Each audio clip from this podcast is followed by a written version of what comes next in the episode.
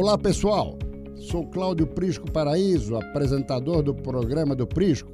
Convido todos vocês a ouvirem minhas entrevistas com os principais empresários, políticos e dirigentes de entidades.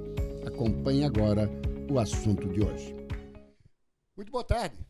Satisfação estar novamente nesse encontro com você que acompanha toda a movimentação do SBT nas redes sociais.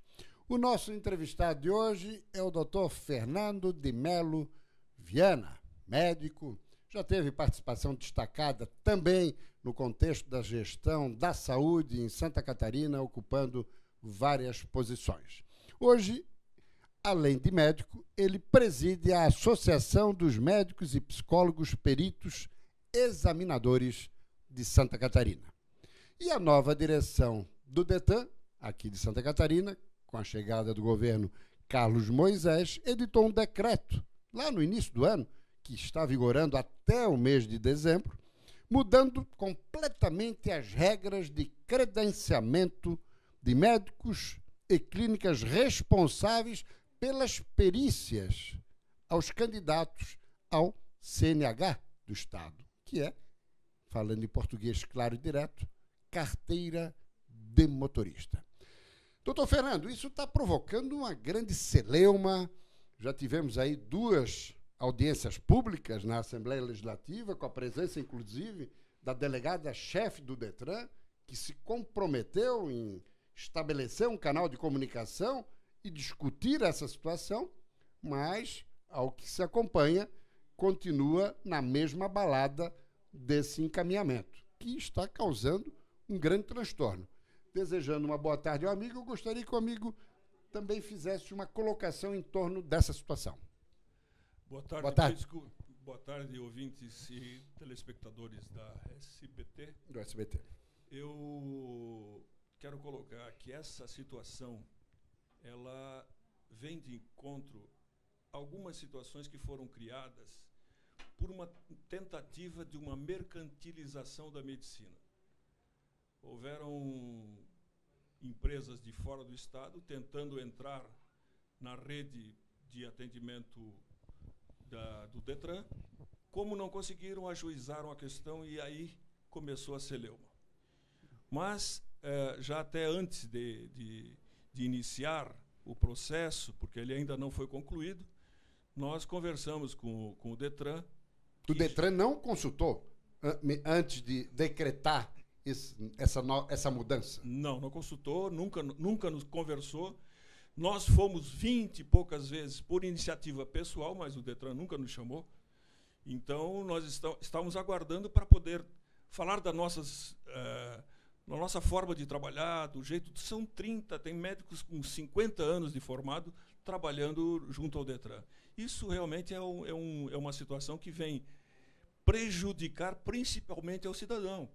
Porque da forma que estão querendo fazer. Gera mais burocracia, né? É, gera sim, porque eles estão importando um modelo de São Paulo que em São Paulo ainda não está dando certo. Eu conversei com o diretor do Detran de lá e ele é muito solícito, ele participa das reuniões com as associações. Aqui nós não ao tivemos, contrário daqui. Ao contrário daqui. E ele disse: Olha, estou tendo problemas, inclusive quanto a a PJ, transformar todas as clínicas em PJ e deixar individuais, nós vamos jogar isso para diante. Aqui não. Aqui é, determinou-se que, se não for PJ, não credencia. Isso encarece? Não encarece, mas ele complica, porque ah, como é que vai ser feita a distribuição dos, uh, dos, das pessoas que vão fazer o teste. Antes de começarmos aqui, o amigo colocava o seguinte: uma clínica com 10 pode receber 10 demandas. Uma clínica com médico, apenas uma. Teoricamente, sim, mas o que eles querem é, que é o seguinte: que a clínica, mesmo que tenha um, receba os 10 e a outra clínica receba 10 também. Quer dizer, vai ser dividido é, por fica, clínica. Fica desproporcional. É, não há o equilíbrio. Em relação ao profissional, né? Não há o equilíbrio, né? Isso é pedir para que a clínica quebre. Exatamente. Exatamente. E, e, tem uma decisão judicial. Já tem uma decisão judicial. que... Ainda em liminar, não mérito, mas que está sendo ignorada pelo governo. Na verdade, são duas decisões. Porque, a princípio, eles não queriam que os médicos e psicólogos ficassem no mesmo local. Já ganhamos as duas. E certamente vamos ganhar todas, porque, na verdade, existe uma série de inconstituições, inclusive irreverência contra algumas leis federais.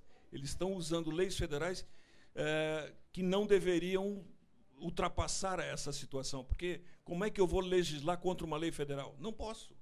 Ah, o certo, inclusive, seria aguardar algum encaminhamento novo da União para que então os estados se movimentassem, né? Exatamente. Como... Até como está acontecendo nessa questão do seguro obrigatório. Exato. O presidente deu uma canetada. Exatamente. Ou a, a cadeirinha, né? Exato, também. A cadeirinha. Mas a, o que acontece é o seguinte: por que o governo do Estado, o Detran, não espera as decisões do governo federal? Porque tem alguma coisa por trás disso? Eu acho que tem. Tem. Tem. Tem uma coisa muito importante, que é a formação do médico. Quanto é que custa para formar um médico? especialista no Detran. Tem um cursinho que na, na minha infância chamava Curso Valita, né, que se paga 18 mil reais e aí, daquele Sim. momento em diante, eu sou de novo já um credenciado a ser médico do Detran. Então, assim, ó, sem uma formação específica, sem uma formação séria, é lógico que tem interesses por trás. Pois é, e esses interesses, então, são interesses, interesses no mínimo escusos. É, não digo que diretamente do Detran daqui, mas que alguém está trazendo isso para cá, com certeza. Nesse sentido que eu coloco. Sim, sim, com certeza. E, e, o fato de terem assumido compromisso na Assembleia de estabelecer um canal de comunicação que até hoje não foi ah, colocado? De forma, de forma alguma. Nós fomos procurá-los todas as vezes e até agora nenhum sinal de fumaça branca. Na verdade, não recebemos nenhum, nenhuma convocação para discutirmos o projeto porque são 40 anos, afinal de contas, é, um pouco de experiência nós temos. E como é que vão fazer clínicas separadas? Imagine você vai consultar com o médico e de repente precisa de um carro especial. Tem que fazer uma perícia médica. E a perícia é no mínimo por três médicos. Certo. Que são, são dois e o terço que vai decidir se tem ou não tem razão. Como é que vão fazer isso? E nesse momento de indefinição, como é que está funcionando? Isso está gerando transtorno ao catarinense que vai buscar a sua carteira de motorista? A Associação dos Médicos e Psicólogos preferiram tocar todo o trabalho como estava sendo anteriormente, para ex exatamente evitar o caos.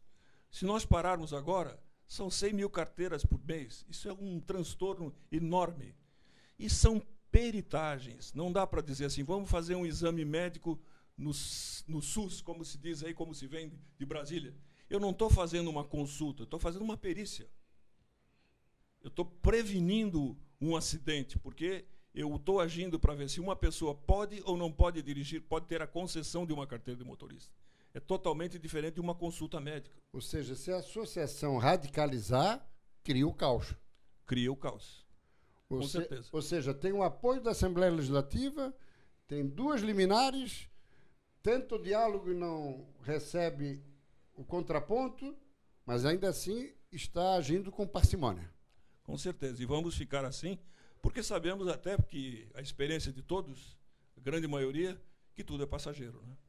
Sim, e agora tem alguma sinalização para uma solução para essa situação? É, nós esperamos que até o dia 4, eh, alguém do Detran. 4 de dezembro? dezembro venha conversar. Que é a vigência do decreto é até o final do mês. É, não, a vigência, o decreto foi feito e nós conseguimos sustar parte do decreto, obrigando com que eles aceitassem os antigos e Estão aceitando? E, tem que aceitar. Parcialmente? Não, totalmente. Totalmente.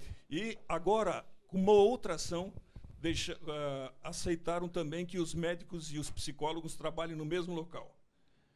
Então, o que falta agora é a distribuição da, dos, dos do, das pessoas que vão fazer carteira de motorista é, para as clínicas. Tem que ser equânime, não pode ser é, desproporcional. Se eu tenho uma clínica com 10, recebo um paciente por dia, e o outro que tem uma clínica com um só recebe um, eu já estou defasado em 9.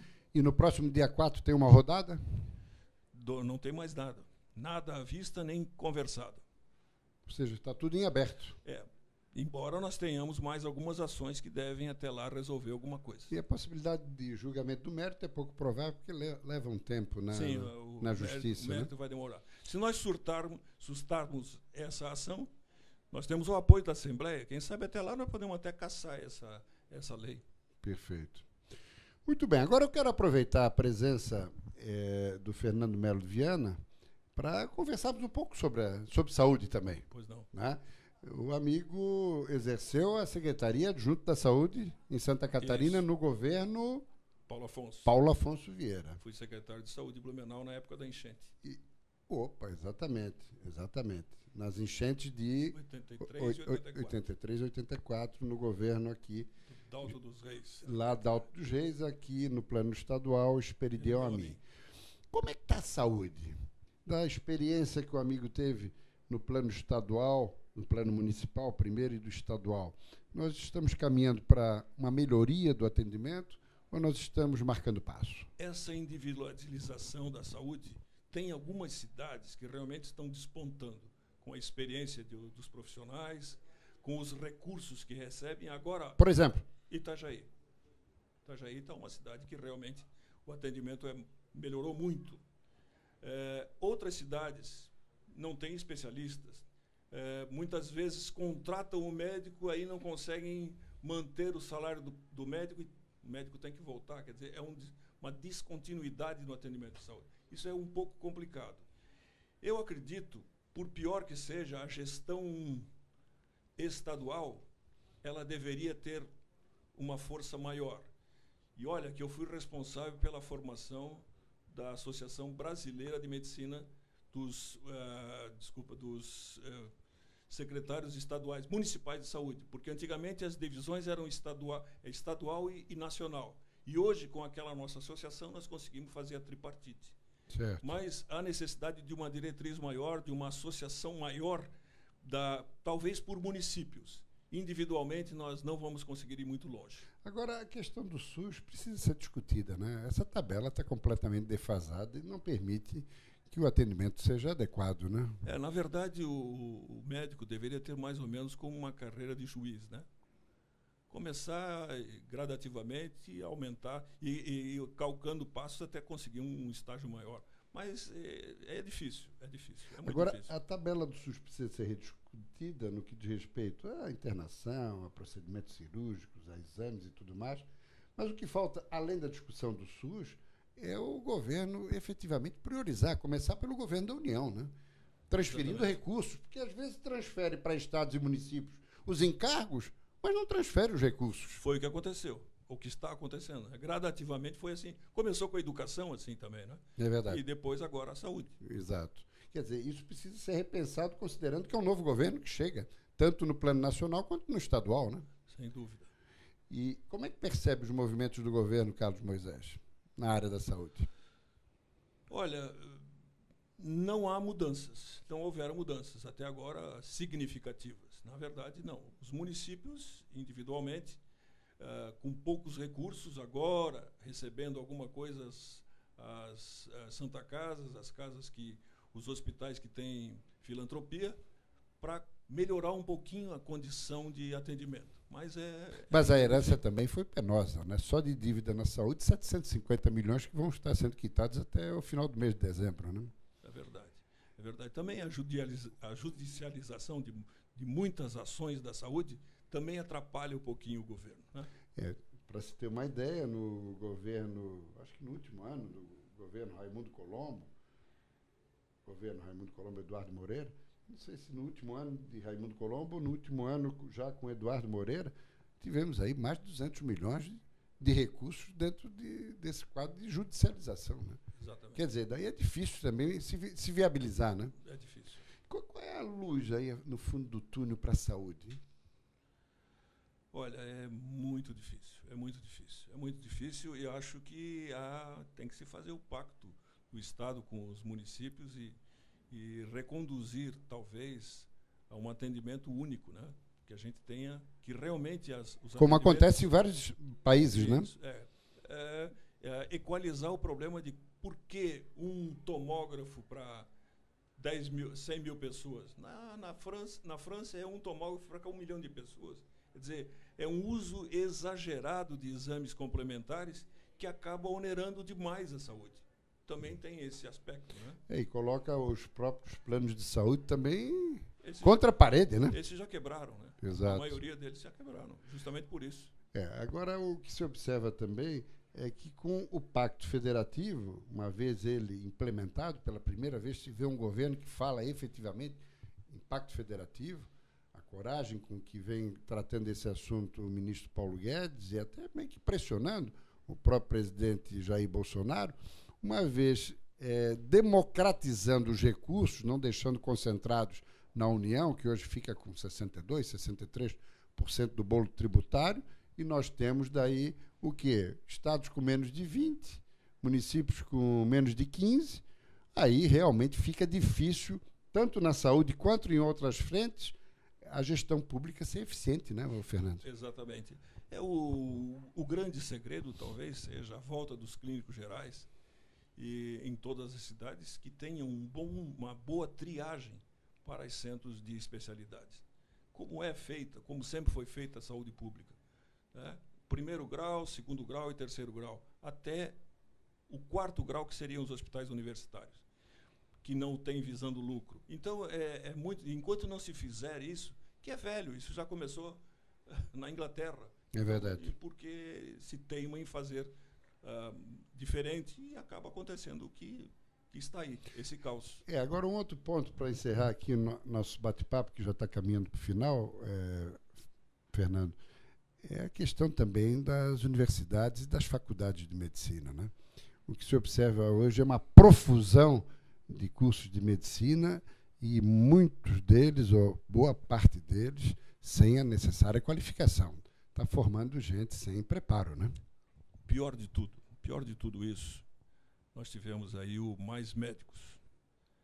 É, se nós formos olhar a região de Foz do Iguaçu, até Pedro Juan Cabaleiro, pouco depois de, da Bolívia, tem 30 mil estudantes de medicina, pagando 500 reais por mês para se formar em medicina, fazendo medicina a cada uh, por período, um faz de manhã, outro faz à tarde.